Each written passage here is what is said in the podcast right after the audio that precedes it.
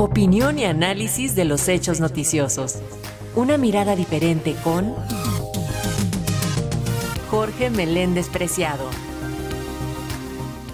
Así es, vamos ahora con el comentario del periodista Jorge Meléndez Preciado, que en esta ocasión aborda el tema de la consulta de revocación de mandato y el panorama político rumbo a las elecciones presidenciales de 2024. El 10 de abril, no importando que fuera Domingo de Ramos, yo vi llegar a las casillas a familias que iban con palmas de consagrar, pero hacían que sus pequeños los esperaran mientras ellos hacían y ellas colas y esperaban turno para votar, cuando menos en Puebla, uno de los cinco estados donde hubo mayor participación en la llamada revocación de mandato. Ya sabemos que la frase era equívoca, ya que los promoventes eran López Obrador, sus seguidores y agregados, mientras la oposición se dividía entre abstenerse para hacer el vacío y participar rechazando a Andrés Manuel. Los que acudieron a las urnas fueron más de un millón y medio en contra frente a 16 millones a favor. Pero en la oposición siempre hubo diferencias en todo, como es comprensible ya que es manejada por empresarios, González y de Hoyos. Por eso incluso Felipe Calderón y Margarita Zavala, iracundos, denunciaron a Damián Cepeda por ir a votar como cientos de miles más. Incluso únicamente el Partido Acción Nacional tuvo representación en el 18% de las casillas, mientras PRI y PRD le hicieron el vacío. Partidos políticos, democracia representativa, rechazo a que haya reformas para que los mineros populares se les quiten a los grillos de ocasión preguntas necesarias, porque también en el otro lado hubo excesos en todos lados y falta de operación política en lugar de montarse en la publicidad descarada y encarecida.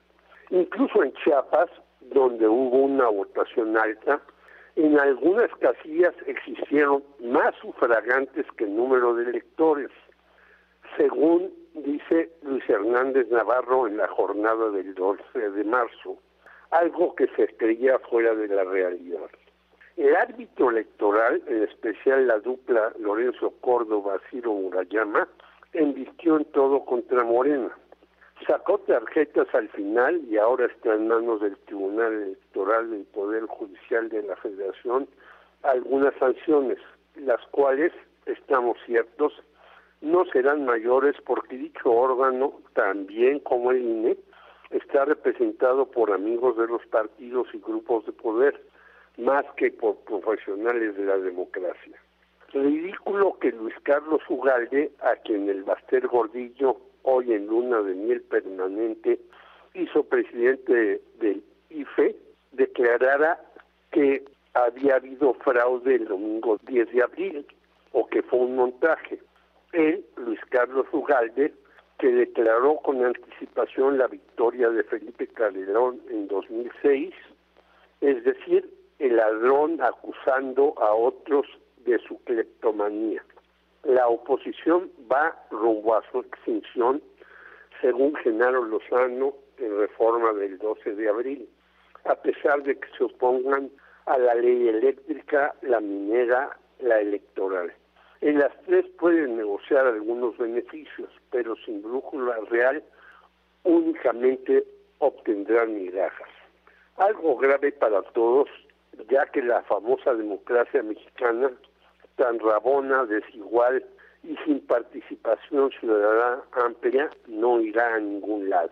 Pero en Morena no deben estar de plácemes, salvo en algunos lugares su votación no fue lo esperado más bien descendió, lo cual muestra que no hay organización sólida, información eficaz y formación de cuadros para la acción política.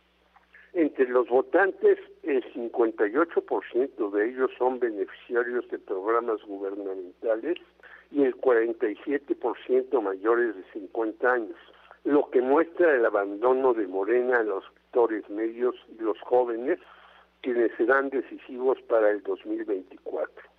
En el Estado de México y la capital del país, las dos posiciones más importantes en número de electores, disminuyó el apoyo a Morena en 143 mil y 70 mil respectivamente en comparación a la votación de hace un año, lo que muestra que los actos masivos, los anuncios espectaculares y el acarreo de antaño ya no funcionan. Incluso una encuesta del financiero el 12 de abril señala que Claudia Sheinbaum cayó a 52% en abril de 2022, la peor cifra desde que en mayo de 2021 obtuvo 49%, luego del colapso de la línea 12 del metro. Cuidado, doctora Sheinbaum. Es hora de reformar muchas de las cuestiones que ha sido la política sectaria en muchos frentes que con todo apoyan a la 4T, la cual se ha basado en grupos pequeños que no cuestionan nada, los cuales resultan aburridos y reiterativos. Si en realidad se desea continuar con cambios de fondo, se debe hacer una reforma fiscal para tener fondos necesarios para lo que viene. Una crisis mundial de alimentos, en las energías, en las prestaciones sociales y en la salud. Además, abrir la baraja morenista e incluir a muchos que se les ha desdeñado en los medios en las filas partidarias, amén de combatir a fondo la corrupción y enfrentar la violencia, que es lo que se necesita.